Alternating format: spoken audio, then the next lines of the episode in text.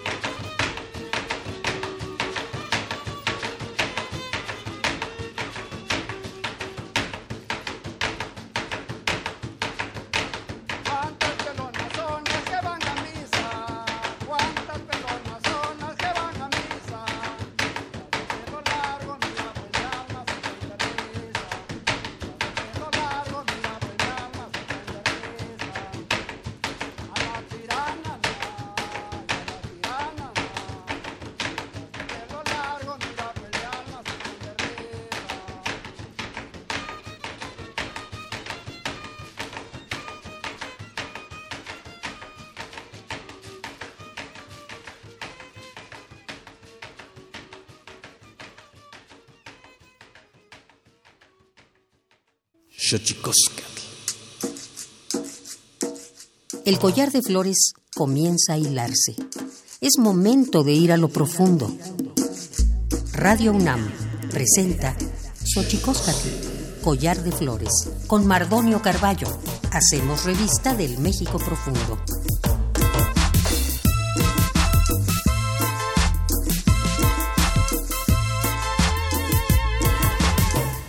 Queritzoquen tatame guananame ichpocame telpocame oquichpilme guapilme guanoche tentachcagin pagni huescatepos tlastoli toca radio unante ni hueyetlamach tianca tiloyan tlen titztoquen tlen tiquislian tlen tihtocaltian Universidad Nacional Autónoma de México tojuan tiyolpaquin pampa sempa eh, sempa timitzelian pani Cali y Tocan Xochicosca, el collar de flores. Hola, ¿qué tal, señoras y señores, niños, niñas, jóvenes, jóvenes?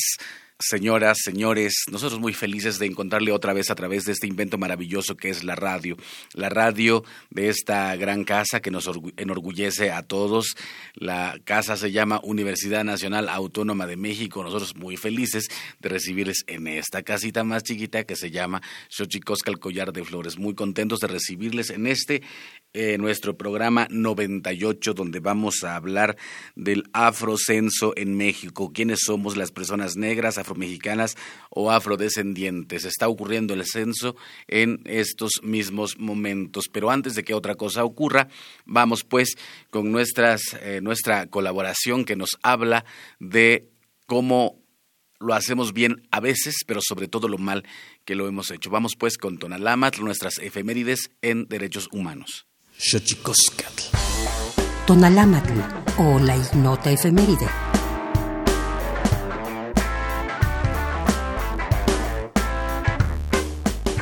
16 de marzo de 2012. En Brasil, la Fiscalía anuncia la primera demanda penal por crímenes en la dictadura militar, que se extendió entre 1964 y 1985. El primer acusado fue Sebastião Curio Rodríguez de Morúa, militar en retiro señalado por el secuestro y desaparición de cinco guerrilleros durante ese periodo, mismos que hasta entonces continuaban desaparecidos. 17 de marzo de 1992. Sudáfrica decide en referéndum poner fin a la apartheid y respaldar las negociaciones en aras de una sociedad democrática multirracial. 18 de marzo de 1938. Se da la nacionalización de la industria petrolera en México, como resultado de la Ley de Expropiación de 1936 y de la modificación al artículo 27 constitucional. 19 de marzo de 1911. En Europa se celebra por primera vez el Día Internacional de la Mujer Trabajadora para exigir el derecho al voto, al trabajo, a la no discriminación, a ocupar cargos públicos y a la emancipación dentro de la sociedad. Fue hasta 1975 que la Organización de las Naciones Unidas institucionalizó esta fecha con el nombre de Día Internacional de la Mujer, el cual se conmemora anualmente cada 8 de marzo. 20 de marzo de 2001, la Corte Interamericana de Derechos Humanos condena al gobierno de Perú, encabezado entonces por Alberto Fujimori, por el asesinato de 15 campesinos erróneamente vinculados con el grupo terrorista Sendero Luminoso en el caso conocido como Masacre de Barrios Altos, ocurrido el 3 de noviembre de 1991.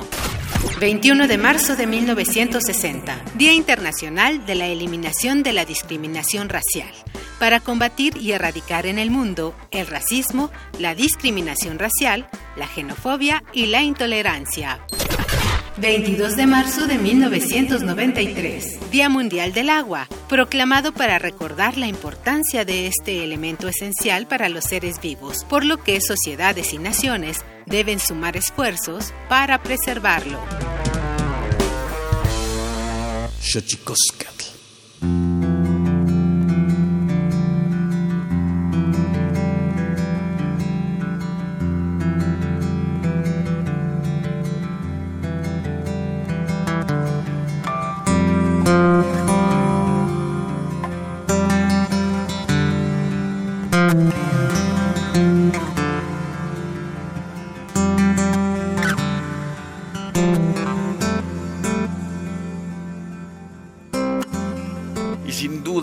Esta situación de las efemérides en algún momento ocurrirá eh, que dentro de todo el entramado de las efemérides que pueblan nuestros oídos y deberían marcar también nuestros destinos.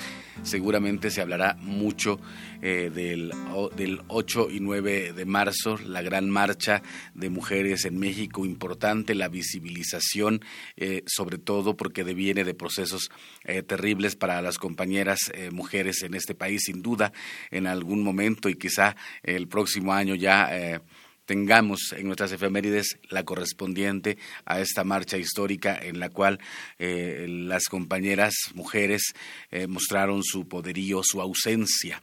Eh, se sintió el vacío de las compañeras en los espacios de trabajo, nos hicieron saber nos hicieron sentir lo que ocurriría si un día no están. Como no, como no están varias compañeras, como varias mujeres que han, han sido desaparecidas, que no se conoce su paradero y sin duda en las efemérides que vienen ya se hablará de esta gran marcha, el 8 de marzo, la gran marcha de mujeres, ese poderío verde, ese poderío lila que inundó las calles, el paseo de la reforma desde el Monumento de la Revolución hasta el Zócalo de la Ciudad de México y sin duda eh, su paro, ese paro del 9 en el cual las oficinas, las escuelas, el transporte público, todo en los medios de comunicación, todos ellos eh, fueron también parte de este hacernos sentir su ausencia. Así que en esas estamos y estamos también, entre otras cosas, hablando del Afrocenso MX, quienes somos las personas negras, afromexicanas o afrodescendientes. Y yo te preguntaría en este caso, ¿cómo, cómo, cómo llamarlos? ¿Cómo llamar a nuestra tercera raíz, Juan Pablo Peña Vicenteño, del proyecto Afroamérica Tercera Raíz, PUIC UNAM? Hola, muy buenas tardes. Bueno, pues muchas gracias a ti por la invitación y a todo tu auditorio por esta, esta escucha. Bueno, nosotros somos del proyecto Afroamérica, la tercera raíz, que estamos trabajando diferentes líneas de investigación en torno a la población afrodescendiente en América, específicamente también en México.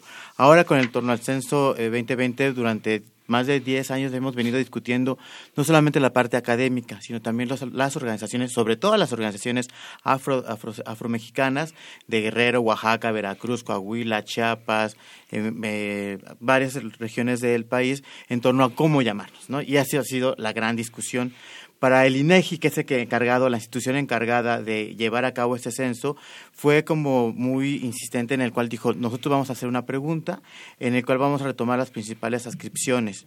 Eh, lo, negro es pues un término histórico, eh, colonial, en el cual se demarcó a la población de origen africano que llegó a trabajar desde el siglo XVI aquí en a lo que se llamó la Nueva España, hoy México.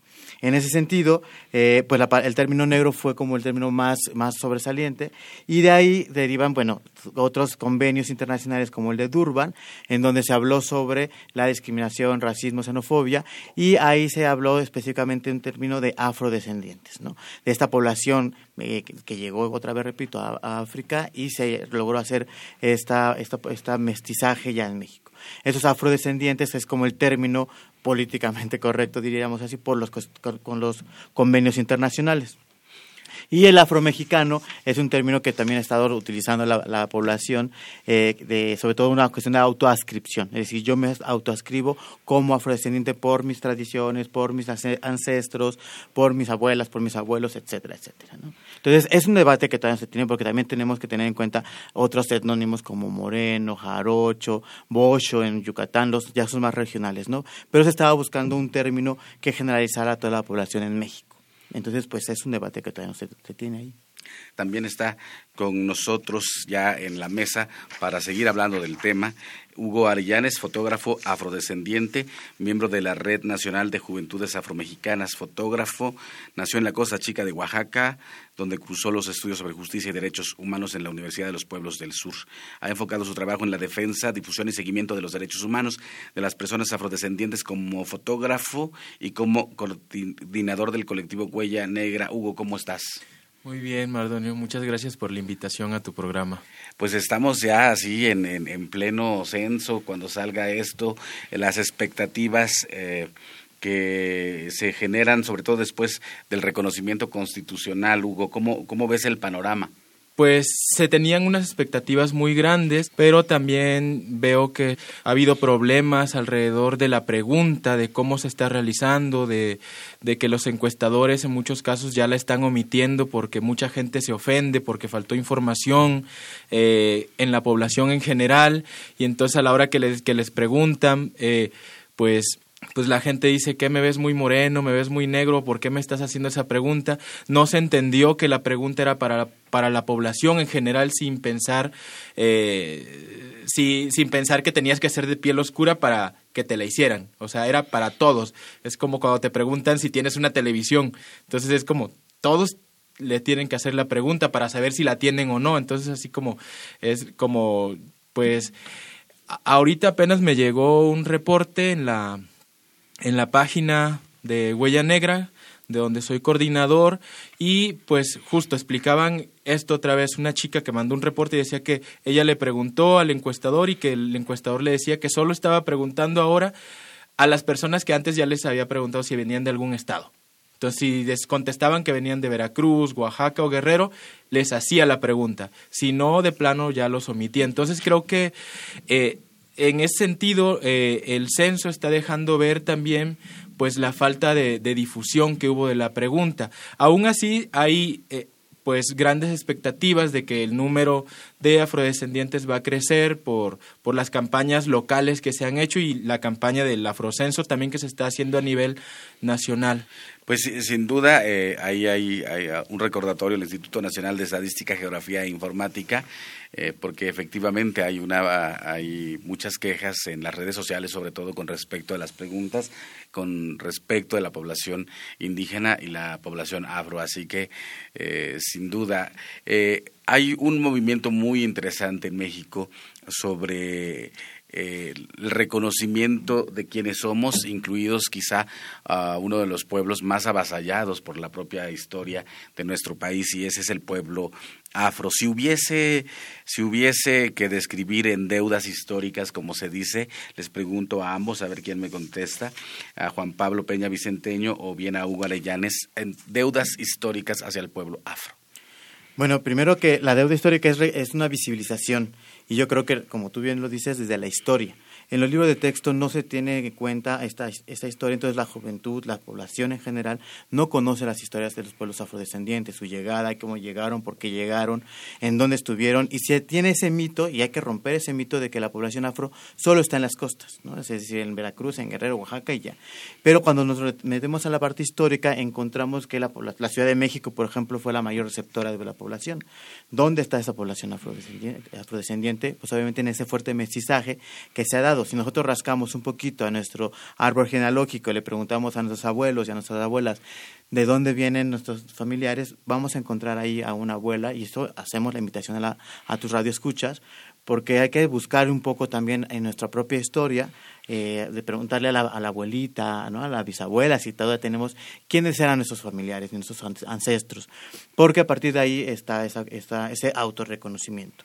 Y deudas históricas, pues hay muchas, ¿no? Primero la visibilización histórica, el reconocimiento, que ya hay un reconocimiento constitucional, sí, ya se resarció, como quien dice, esta, esta deuda que se tenía, pero ahora falta la creación de políticas públicas, ¿no? De, de dónde se van a crear, quién las va a crear, y hemos visto que a lo largo de la historia de estas políticas que se han hecho, que vienen siempre desde el orden gubernamental, ¿no? desde el Estado, desde un escritorio específicamente, y muchas veces no se conoce la realidad de las poblaciones, de la gente que está haciendo la política. Entonces se espera que para esta ocasión, eh, que ya somos otros tiempos, hay otros contextos completamente diferentes, en el cual las, organizaciones afrodescendientes, junto con la academia, junto con más este, organismos institucionales y ONGs, logren, logremos hacer estas nuevas políticas públicas y que sea el parteaguas para otra forma de hacer política, digo yo. ¿Qué opinas, Hugo?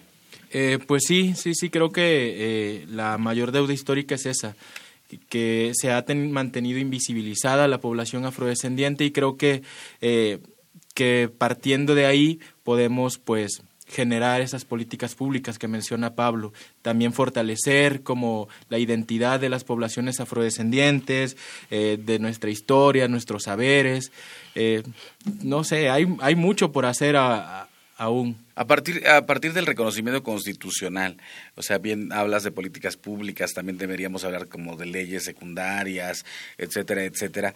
Eh, hay también hay demasiada expectativa eh, en torno a, esto con respecto de la población, de las asociaciones, de los activistas, con respecto de lo que puede ocurrir a partir del reconocimiento.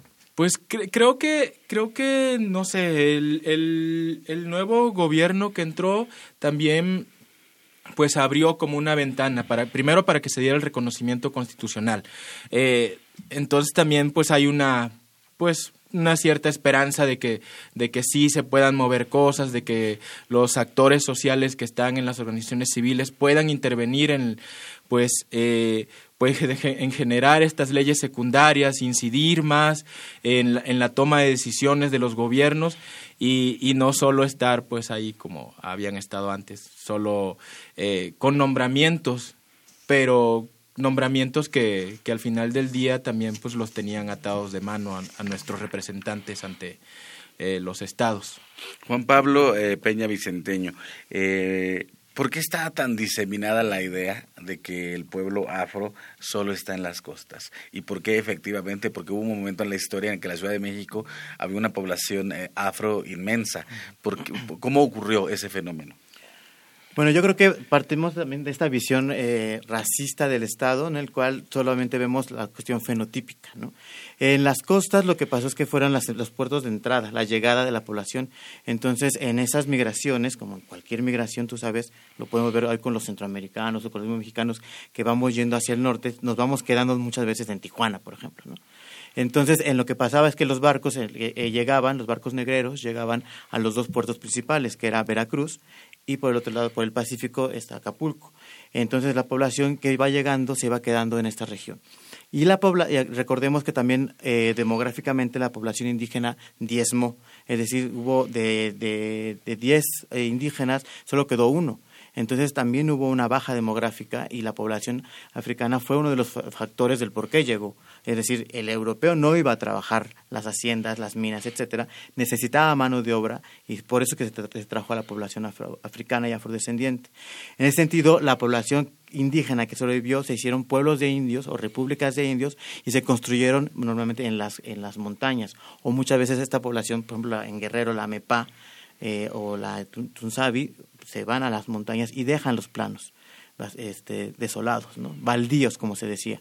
Y la población afrodescendiente, cuando llega, toma esta posición y por otro factor también muy importante, que es la ganadería el ganado va a estar este, trabajado principalmente por la población afro y van a ser obviamente los pastizales los que se van a utilizar. Entonces, lo que se hace, se genera es una, es una separación, por decirlo así, de la población en las montañas y en las costas se queda la población afro. Esto a la larga va a crear unos aislamientos y va a ser hasta mucho después, que en los años 60 todavía Aguirre Beltrán mencionaba esto en su libro este, La población negra en México, que publica en el 49, 56, su segunda publicación, y refuerza esta idea en la que eh, la población, va a ser hasta los años 50, 60 que la población indígena va a empezar a tener un contacto más con la población afro, ¿no? Pero entonces, por eso es que fenotípicamente, entre comillas, la población afro eh, se ve más en, en las costas, ¿no?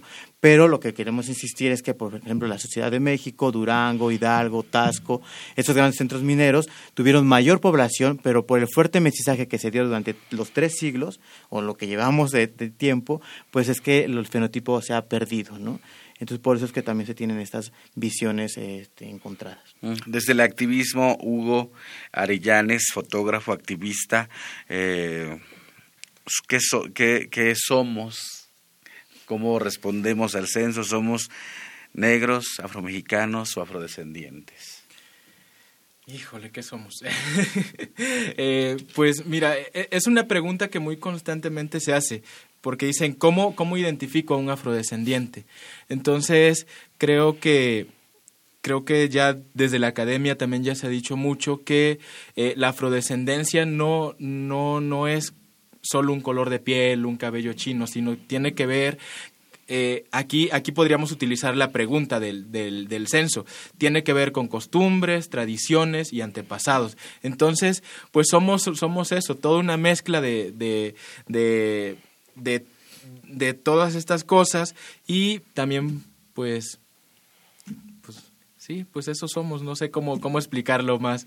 Mm. Eh, y es por eso también que que también pues desde la red de juventudes estamos haciendo eh, pues una campaña eh, para visibilizar que las personas afrodescendientes no solo somos por el fenotipo, sino somos por las tradiciones. sin duda, además, momentos históricos importantes, Yanga y la primera rebelión, ¿no? Sí, yo creo que sobre la parte histórica también es importante mencionar que eh, en México, cuando se creó la nación mexicana después de la independencia, se constituyó o se pensó de quién es el mexicano. Esa es una pregunta que tú nos haces ahora, es qué es el afrodescendiente, qué es el negro. En ese momento se preguntó qué es el ser mexicano. Y se construyó la nación mexicana en ese momento, desde el siglo XIX. Y, ahí se constituyó, ¿no? Y Luis Mora y otros pensadores hicieron, ¿no? Que se, se, se tomara dos raíces, ¿no? La raíz eh, europea y la raíz indígena. Y acordémonos todos en, en la casa, siempre estamos pensando en, ay, sí, mi abuelita era güera. Dicen que hasta tenía los ojos azules, ¿no? Y la otra, mi abuelo dicen que hasta venía de Francia. En, fin, estamos siempre buscando esa raíz europea. Y sí reconocemos la raíz indígena por la, por la cuestión de que estamos en México y la población originaria era indígena. Pero olvidamos la tercera raíz y estos pensadores invisibilizaron también esa, tercera, esa, esa otra raíz africana. Y por eso es que hablamos de, esa tercera raíz, el reconocimiento, porque también fueron parte importante de la constitución de, esto que se llama México. ¿no?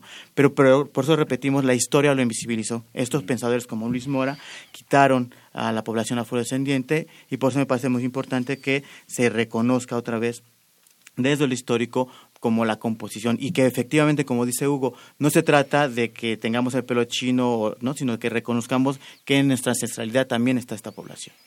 Pues estamos aquí en Xochicosca, el collar de flores, eso que dicen también en, la creación de la nación mexicana, también eh, se creó un, eh, un híbrido que hemos llamado mestizaje. Y yo pienso que muchas veces la mezcla se hizo más entre indígenas de cualquier de cualesquiera de las lenguas que había más la población afro. ¿De eso tenemos datos? la mezcla entre, entre indígenas y eh, nosotros tenemos una línea de investigación que se llama Demografía, Sociedad y Relaciones Interculturales en México, Centroamérica y el Caribe. Lo que se hace, hace la demografía es específicamente revisar, por ejemplo, los libros de matrimonios de la época colonial, siglo XIX, en fin, que ahí hay bastante información. Y ahí podemos ver, por ejemplo, cómo es que se empezaron a dar esos matrimonios quiénes se casaban más eh, indígenas y, afros, por ejemplo, ¿no?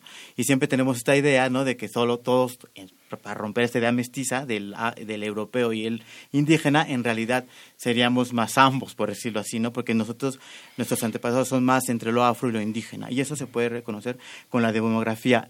Desgraciadamente también la historiografía no ha hecho todos esos estudios. Por eso es que nosotros inauguramos hace ya dos años esta línea de investigación porque nos parece importante que la, historia arroje estos datos para saber si esta población tiene más mezcla con, con que... En un estudio en Guanajuato, por ejemplo, arroja que la población eh, mulata, como se conoce ahí, es, es, mezcla de la población indígena y, eh, y africana. Y ese concepto de mulato normalmente se conoce como que es la mezcla entre europeo y negro. Entonces también vemos cómo las categorías, cómo las asignaban las categorías los párrocos, quienes sean los que llevaban esos registros, también tienen, eh, no siempre son homogéneas, pues, ¿no? la palabra mulato no siempre responde a esa, esa mezcla que conocemos. En Veracruz, por ejemplo, eh, el compañero Marco Antonio Pérez ha hecho un estudio sobre cuál es esta, eh, la población y vemos que en Veracruz la población africana es la mayoría, por ejemplo, y la europea sobre todo por los comerciantes portugueses, hay muchos europeos en Veracruz y la población indígena es la minoritaria. Entonces, la demografía se ayuda a determinar cuál es esta, esta población. Y hay muchos estudios en la Ciudad de México, por eso hablamos mucho de que la Ciudad de México sí tiene mucha población afrodescendiente y el Valle de México y todo el centro, porque demográficamente vemos que hay un montón de población eh, africana casándose con indígenas, con mestizos, con castizos y con todas estas categorías de las castas que, que es lo que conocemos. Entonces, entonces, sí, sí, por supuesto que hay varios estudios, falta por recorrer bastante y ahí vamos trabajando un poco para demostrar históricamente estas mezclas con otra población, pero específicamente con la afro. Pues estamos aquí en Xochicosca, el collar de flores, con Hugo Arellanes, fotógrafo, miembro de la Red Nacional de Juventudes Afromexicanas, y estamos también con Juan Pablo Peña Vicenteño, del proyecto Afroamérica, tercera raíz del programa universitario de estudios de la interculturalidad y la diversidad PUI, que por cierto es uno, es uno de los eh, que hacen posible este programa, con la voz de Juan Mario Pérez. Vamos a Tlactolcuepa, nuestro, nuestra sección dedicada a los secretos de los idiomas, porque los idiomas tienen sus secretos y después efectivamente viene la colaboración del PUIC. El Instituto Nacional de Lenguas Indígenas presenta Tlactolcuepa o la palabra de la semana.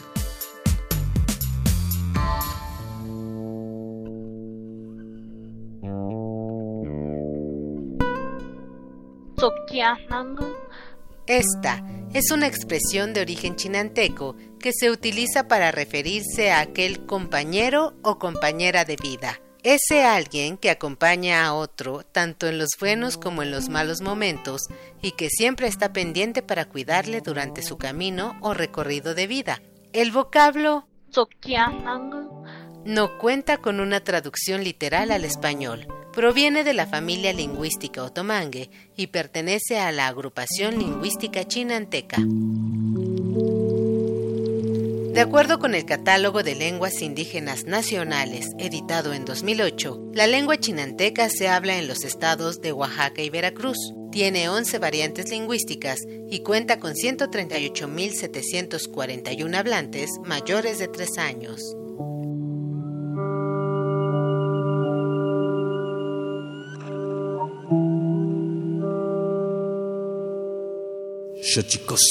Pluriversos PUIC, un mundo culturalmente diverso. Espacio en colaboración con el Programa Universitario de Estudios de la Diversidad Cultural y la Interculturalidad.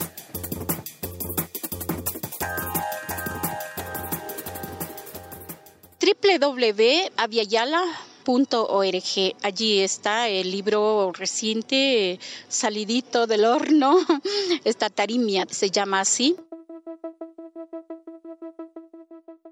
María Clara Charupi es originaria de la selva amazónica de Ecuador, poeta que escribe y habla en su lengua Shuar-Shisham. Estudió gestión para el desarrollo local sostenible en la Universidad Politécnica Salesiana. Es autora del libro Collar de Historias y Lunas y autora y traductora de biografías al Shuar del libro Amanece en nuestras vidas.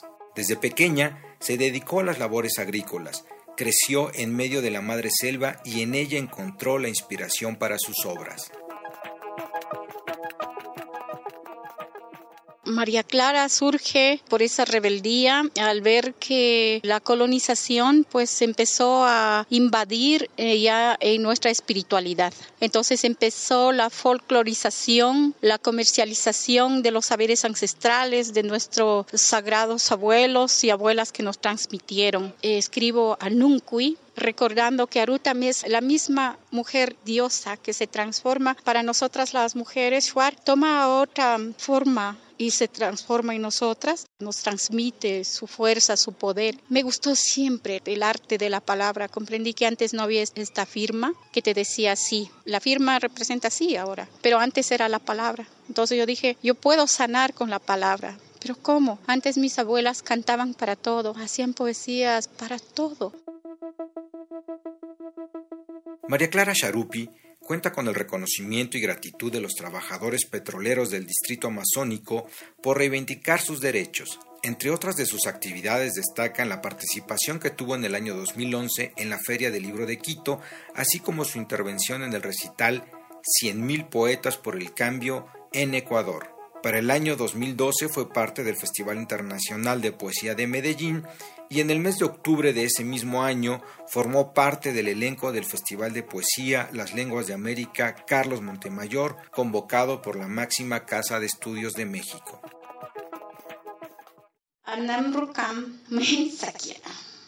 aya anam rukam muhin sakya uini chir muhin sakya aya misuj ahsan aya amin nakahum embriágame con tus besos alma mía. Besa mis labios. Desenreda mis cabellos con tus dedos de seda. Y descubre con tus manos el anen de Sekut. Este 2020, Sharupi ofrece el libro de poesía Tarimiat, del cual escuchamos previamente una composición que lo integra. El libro fue presentado en el marco del Congreso Internacional de Lenguas en Riesgo que tuvo lugar recientemente en la Ciudad de México. Conoce más de esta gran poeta en el blog lenguasdeamerica.blogspot.com.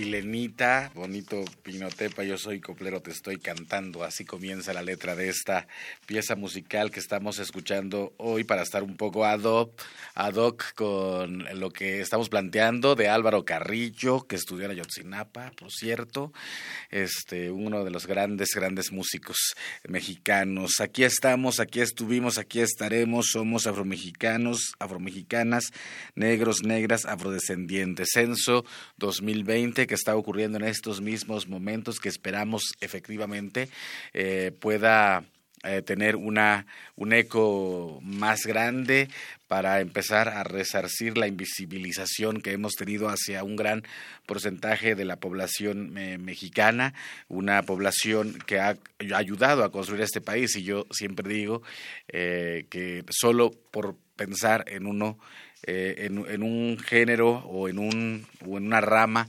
de, involucramiento de la población afro, hablar del arte, hablar de la música, no podríamos hablar de guapangos, no podríamos hablar eh, del son jarocho, no podríamos hablar eh, de las chilenas, no podríamos hablar de varios géneros musicales que han surgido a raíz del contacto con las distintas raíces de nuestro país, las distintas, distintas raíces que conforman este México que tanto queremos y que tan, tan las deudas tiene con muchos, muchas poblaciones de nuestro país. En este, en este caso, pues con la población afro. Aquí Estamos en Xochicosca, Collar de Flores, totalmente en vivo. Redes sociales, arroba Radio UNAM, arroba guion bajo Collar de Flores o arroba Mardonio Carvalho, por si quieren entablar comunicación por ahí. Estamos en nuestro programa 98. Ya nos faltan dos para completar la centena, lo cual ha sido un reto muy importante para nosotros, para poder compartir con ustedes en este espacio maravilloso, este invento increíble que es la radio. ¿Cuándo acaba el censo? El 27 de, de marzo. 27 de marzo acaba el censo. O sea que, tendremos 10, 11 días para eh, poder hacer eco de esta situación, a acudir a la memoria, a la historia. Fíjense, ahora que decían, me, me, acuerdo mucho de cuando yo doy conferencias sobre la cuestión indígena y siempre pregunto, ¿quién de aquí habla alguna lengua indígena? Y dos, tres levantan la mano. Luego pregunto que quién de ellos tiene padres que hablaban alguna lengua indígena y ya hay como 20. Y ya cuando pregunto cuántos abuelos hay, es el 70% generalmente de la población eh, en un auditorio, ¿no? Eh, eso me parece fundamental. Y sí, ¿cómo ante la discriminación, Hugo? O sea, esto que dices para mí es muy sintomático. ¿Se acuerdan de aquel ejercicio que hizo la CONAPRED de unas muñecas? Y decía con qué muñeca te identificas y generalmente no queríamos identificarnos con las pieles más oscuras. Eso es parte, obviamente, del racismo y la discriminación a la cual nos enfrentamos. ¿Cómo, cómo salir del closet de la identidad? Pues mira, ahorita que mencionabas cómo, cómo intervienes tú cuando das tus pláticas. A nosotros nos ha pasado algo similar cuando vamos igual a dar pláticas a, las universidades o secundarias. Eh, cuando llegamos y preguntamos también quién de aquí eh, es afrodescendiente, casi nadie levanta la mano. Pero después de que contamos un poco de la historia afrodescendiente, de que también ponemos en la mesa a los referentes, eh, que, tenemos en el país como Vicente Guerrero, José María Morelos, eh, y aparte también ponemos referentes este, contemporáneos. Eh, casi, casi al final de las pláticas también ya salen así de, ah, no, yo sí soy afrodescendiente, o porque mi papá, porque mi abuelo, eh, empiezan a salir. Entonces, creo que pues es una manera en la que nosotros estamos como haciendo también un poco de sensibilización y que, y que está aportando a que más gente se reconozca en este censo. Lo cual eh, sin duda implicará un reto, porque ya lo platicabas hace rato, ¿no? Eh, eh, la discriminación ha hecho su trabajo, ¿no? Y eso es, yo creo que contra Dicen bien que tendría que haberse hecho mucho más campaña, no solo del censo, sino de la pregunta, para que no ocurriera este tipo de, ofensa, porque en México tenemos como súper claro, o sea, hay, hay dichos que, que dan cuenta de, la, memoria colectiva, ¿no? O sea, Yo, yo recuerdo que un día alguien me dijo discriminación, pero si en México no hay negros, ¿no? O sea, refiriéndose al movimiento afro de Estados Unidos, ¿no? O sea, como un como su elemento más visibilizador, ¿no?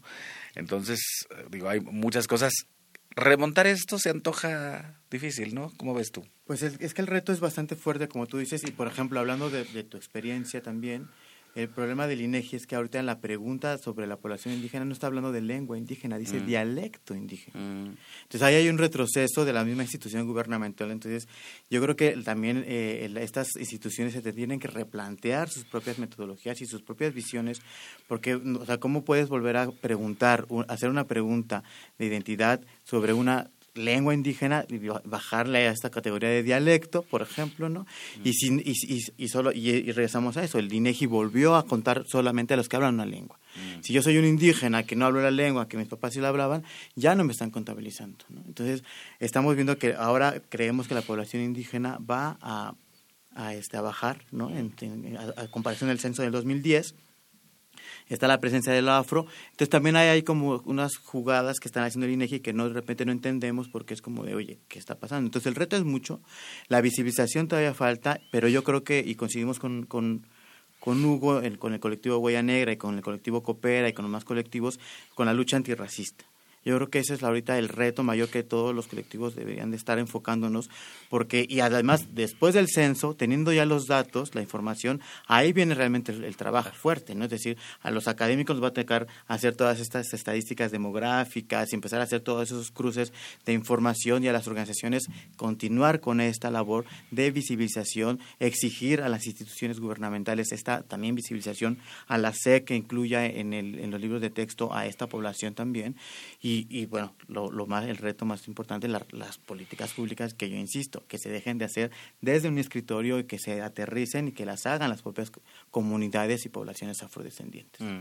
Estás pidiendo casi un milagro eso. Pues es que yo creo que estamos, si estamos realmente en una, en una etapa de transformación, hay que transformar, digo yo, pero desde la realidad. ¿no? Sí, ese es, yo creo que, que, es un asunto importante.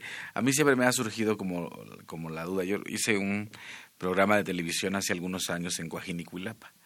Y yo le preguntaba a un compañero, le decía, ¿cómo, cómo le digo para que no se me ofenda? Este, afro, descendiente, afromexicano, y me dijo una cosa que me fascinó, la verdad, porque lleva una carga de reivindicación que me gustó mucho. Dijo, negro, negro nací, negro es mi color y negro he de morir. Entonces, me, me parece muy, muy importante la posibilidad de en estos momentos estar en un, en una, en un dilema en el cómo, cómo, cómo reconocer a una parte fundamental del Estado mexicano, que es la población afro. Y sin duda, sí, como bien dices, en el caso, fíjate, en el caso de las lenguas, además está bastante mal dicho, porque cualquier lengua es un dialecto. ¿no? O sea, el español cuenta como un dialecto, el francés como un dialecto, el ruso como un dialecto, eh, porque los dialectos no son sino la forma de usar un idioma en un tiempo y espacio específicos. Eso es lo que es un dialecto en realidad. ¿no? Bajo esa lógica todos hablamos un idioma y todos hablemos, hablamos un dialecto. de ese idioma. Pero entonces sí, eh, eh, me parece que hay muchas... A ver, yo trabajando el tema indígena, por ejemplo, siempre pienso que, en términos de del tema indígena a nivel política pública y a nivel servidores públicos, el conocimiento es bastante nimio, bastante chiquito. Este, ¿Qué ocurre con, con el tema de la población afro en México en relación al conocimiento que tenemos en las instituciones o en las políticas públicas?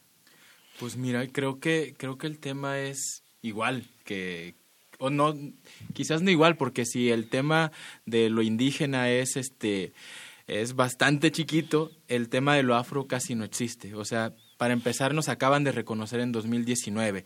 Eh, para seguimos teniendo el concepto de negro todavía como malo. Eh, creo, que, creo que lo que sigue ahorita, después de que termine eh, el censo, es visibilizar eh, qué es el racismo. Porque muchas veces ni siquiera sabemos qué es el racismo. Seguimos este, fomentando estereotipos, eh, eh, haciendo chistes racistas, eh, la representación de cómo, de cómo, no sé, los medios, la academia, desde la política, se, nos siguen aislando como solo en lo cultural y, pues no sé, creo que si, si empezamos a habilitar... ¿Cuáles serían las, las principales demandas? Porque efectivamente también la lengua está muy circunscrita a un ámbito de la cultura. Eh, pues creo que creo que las principales demandas es esa. Primero visibilización para que empecemos a aparecernos en los libros de texto. Eh, después eh, pues el que se realicen las leyes secundarias. No sé quizás Pablito desde la academia pueda aportar un poquito más antes que ¿qué personajes de la historia de México, ya, ya hablaba de Vicente Guerrero, ya hablaba de Morelos, eh, pertenecen a la población afro? Híjole, bueno, yo, yo estoy un poco ahí, este, bueno, es importante mencionar a esos personajes históricos que corresponden a una historia de bronce, porque también recordemos que estamos muy acostumbrados a hacer ese tipo de historia, ¿no? Es decir, eh, hacer monumentos, ¿no? Con gente importante y que es importante visibilizar que efectivamente Vicente Guerrero, que este Morelos eran afrodescendientes, pero qué tanto ellos se reconocían como afrodescendientes, mm. ¿no? Esa es la cuestión que yo diría, ¿no? Pero hay muchos personajes, hay muchas mujeres. Pasa lo mismo que con Juárez y con Díaz. Exactamente, o sea, eran indígenas, pero que tanto ellos se reconocieron, que tanto ellos apoyaron a, los, a los indígenas, ¿no? Entonces, más bien hay que retomar la historia de las, las gentes que realmente están en la comunidad, que han aportado, y hay muchas poblaciones. Por ejemplo, retomar a Yanga en la historia como un, un libertador, ¿no? Que fue, fue de los primeros pueblos libres de América, inclusive mucho antes de Haití. ¿Fue la primera rebelión? no, hubo rebeliones en el siglo XVI. La de él fue en 1609. Okay. en, el siglo XVII. Entonces ya había habido rebeliones, inclusive en la Ciudad de México en 1533, por ejemplo. Mm. Una muy fuerte, en donde las cofradías de, de negros y mulatos hicieron todo eso, un aparato aquí en la ciudad, en el Zócalo, toda una revuelta muy interesante. La de Yanga se da en, las haciendas de azúcar de Córdoba, Veracruz, y es un gran libertador que crea uno de los primeros palenques, quilombos o mocambos, que eran pueblos donde esta población afro huía, porque obviamente no querían ser esclavizados, y huían hacia las montañas. Y ahí en la Sierra Songólica crea esto que hoy es el municipio de Yanga. Lleva su nombre de este libertador. Hay mujeres, por ejemplo, que estuvieron en la Revolución Mexicana, las famosas Adelitas, y no se reconoce también a estas mujeres afrodescendientes. ¿no? Eh, está por ahí un libro de la Negra Angustias que, que, cuenta toda esta historia de estas, de estas mujeres revolucionarias, esta coronela que llega a posicionarse como parte del ejército, que tuvo que vestirse de hombre para poder llegar a ese, tener ese posicionamiento, ¿no? Pero entonces hay muchas, hay mucha, en la historia hay muchas poblaciones que no se han reconocido, falta que la, también es que la historia no, no lo ha visto, ¿no? Como dice bien Hugo, no se visibiliza tampoco desde la historia, porque estamos acostumbrados a solamente estudiar lo indígena, más o menos, y lo europeo. ¿no? Acuérdate que la historia solo ha enarbolado la historia de los vencidos, ¿no? Entonces, ha hecho esa historia solamente. Entonces, falta bajar más hacia hacia estas poblaciones afrodescendientes, hacia cómo se construyeron y hablar también de sus propias historias. Por ejemplo, ahí hay una discusión muy fuerte que se hablaba del barco negrero, ¿no? De que muchos historiadores decían, no, es que eso no existió porque realmente sí llegaron por Veracruz y no sé qué tanto. Cuando hacemos los estudios históricos nos damos cuenta que hubo muchos narcos, barcos que realmente naufragaron. Y ese es un mito que tienen las comunidades, eh, por ejemplo, en el Pacífico colombiano, eh, en, en, Colombia, en Perú, en muchas regiones hay muchas poblaciones que recuerdan que ellos llegaron en un barco, pero ese barco encalló, naufragó y salieron y llegaron como libres. Mm. Cuando vamos a los archivos encontramos realmente muchos barcos que realmente naufragaron y entonces lo que hay que hacer es una nueva este, forma de hacer esa historia ya con la visibilización de los estudios de la población afrodescendiente, porque si no seguimos invisibilizándola y dándole ese reconocimiento eh, para que no se pueda retomar su, su historia. Entonces hay que retomarla otra vez, digo yo. Sí, sin duda, un, un paso importante, una expectativa que se genera también importante, sin duda una deuda importante eh, de, México en la construcción de lo que somos, ¿no? Eh, la deuda que tenemos con la población afro, si ahora sí que si tocan a su puerta y le preguntan, usted diga con mucho orgullo lo que... Eh, digamos, la autodenominación a la que usted se circunscriba, eso sin duda será importantísimo y también en la cosa eh, de la lengua y el dialecto, dígales que no es un dialecto, que es un idioma, también puede explicarle esto que ya explicamos aquí, el dialecto es solo la forma de hablar un idioma en un tiempo y un espacio específico. Si yo siempre pongo ahí de ejemplo la canción de Jaime López, ¿no? Que muchos mucha gente cree que es de de Café Tacuba, ¿no? Mm. La chilanga banda, ¿no? El ya chole cholo chilango, que chafa chamba, te chutas, no vas a andar de tacucha y chale con la charola, ¿no? A ver, que, que alguien de 20 años me explique qué quiere decir eso, no vas a ver mucho, porque eso corresponde a un espacio eh, geográfico eh, muy, muy, muy enclavado en el centro de México, ¿no? Y a unas unos años muy rastreables, los años 80 por ahí, ¿no? Entonces, es, es importantísimo, compañeras, compañeros que nos escuchan aquí en Xochicosca Collar de Flores, que ocurra esto.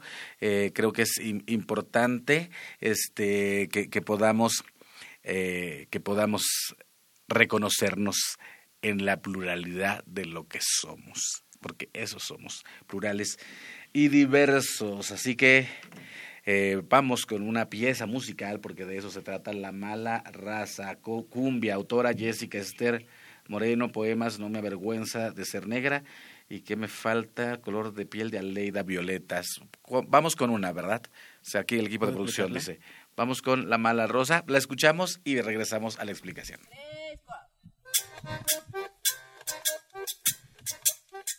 Así que me dices negra con intención de ofender. Ponle frenos a tu lengua, no te vaya a hacer caer.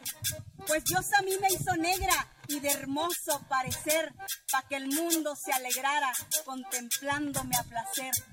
Llevo en la sangre candela y en mi pecho algarabía. Mis ojos son dos lumbreras que desbordan alegría.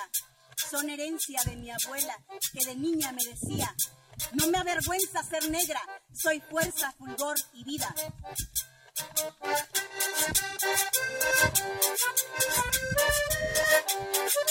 you.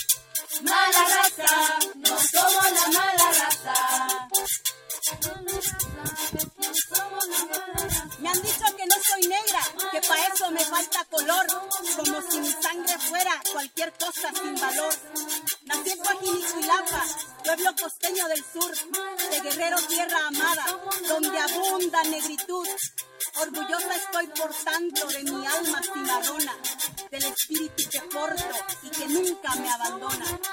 Y tú me dices que no, que de ser como el carbón, para que tu voz apruebe todo esto que yo soy. Pues no, no me da la gana que me apruebe tu palabra. Lo que he guardado en mi alma supera cualquier patraña. Negrura llevo en la sangre y es de África que llegó. Negras mi abuela y mi madre, negra sigo siendo yo. Somos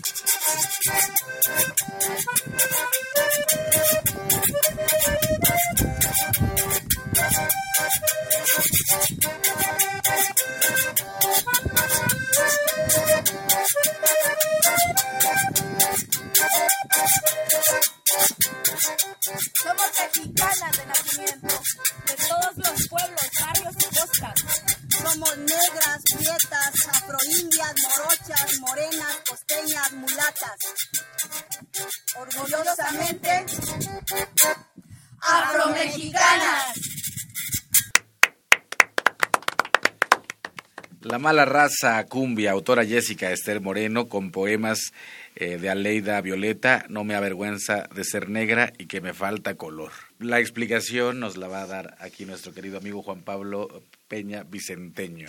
Bueno, pues ese es un trabajo de las compañeras que me parece muy bien mencionarlo en esta coyuntura que estamos viviendo, que también es muy importante hablar del movimiento de las mujeres afromexicanas que se está viniendo a dar, se ha dado desde hace unos 3, 4, 5 años, porque también había un, un problema que los líderes solo eran hombres, ¿no? Entonces también hubo ahí una contestación de, oigan, a ver, espérense tantito.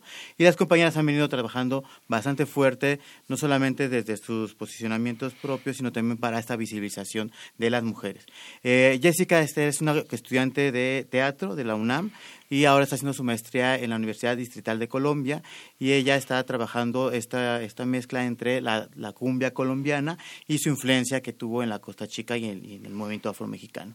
Hizo este trabajo con, las, con, con mujeres afromexicanas de Coajinico y Lapa Guerrero, en el cual es un trabajo de campo para poder ir viendo cuáles son los diferentes fenómenos de invisibilización del el movimiento afromexicano, sobre todo de las mujeres, y a través de las pláticas pues, y, de, y de esta este encuentro entre Aleida y Jessica lograron hacer esta cumbia, que bueno, me parece que es muy importante escucharla nuevamente porque es como esta, esta reivindicación, no solamente de, de, de, la desigualdad de la mujer, sino también de esta visibilización.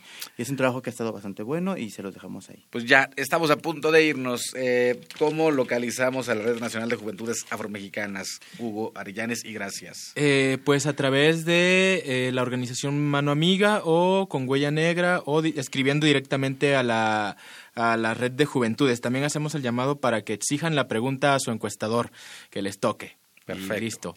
Juan Pablo Peña Vicenteño, del proyecto Afroamérica Tercera Raíz, del programa universitario de estudios de la interculturalidad y la diversidad. ¿Cómo los localizamos si alguien quiere más información? Pues igual en el Facebook, en como Puig UNAM, ahí estamos y ahí venimos haciendo todas las, las actividades, ahí están todas las informaciones. Estamos haciendo unos conversatorios con Race Equality de Washington para que se hagan discusiones en torno a los censos. Tenemos gente de Estados Unidos, de otras regiones que han tenido experiencias en las preguntas de la población afro por ejemplo, Panamá, Colombia, etcétera. Perfecto. Ahí los invitamos a que lo vean. Perfecto. Mariquita María, son de Artesa, San Nicolás, Cuanijuilapa, Guerrero, autor anónimo, recopilación de Lina, Pinotepa, chilena, autor Álvaro Carrillo, La Mala Raza, Cumbia, autora Jessica Esther Moreno, producción. Muchas gracias, Alejandra Gómez, Héctor Castañeda, Aldo Herrera, Inti Terán, Emiliano Rodríguez, Frida Barcotlas, Camati Miak, Timumelaguan, Panchi, Cuelli, Tonati, Xixcahua, Maco, Epónimo, Tlachtol.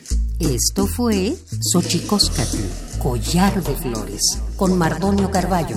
Hacemos revista del México Profundo. Una producción de Radio UNAM. Experiencia sonora.